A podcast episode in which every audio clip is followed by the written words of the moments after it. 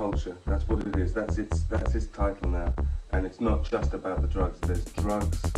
There's it's a club culture. That's what it is. That's its that's its title now. And it's not just about the drugs. There's drugs. There's uh, Vicks inhaler. There's brightly coloured clothes. There's, you know, it's it's it's a whole culture,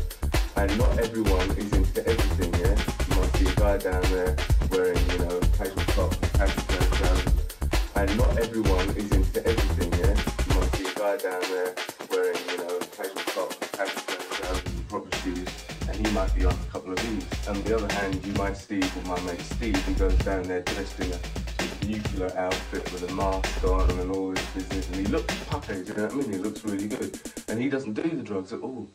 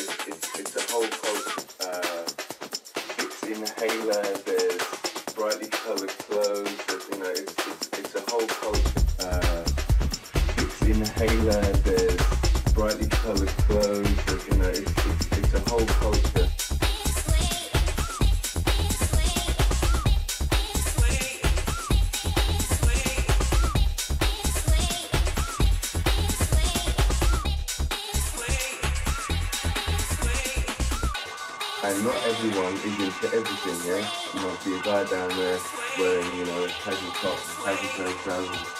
And not everyone is into everything, yeah? You might see a guy down there wearing, you know, casual tops, casual trousers, and proper shoes, and he might be on a couple of these. On the other hand, you might see with my mate Steve, who goes down there dressed in a sort of nuclear outfit with a mask on and all this business, and he looks puffy, you know what I mean? He looks really good. And he doesn't do the drugs at all.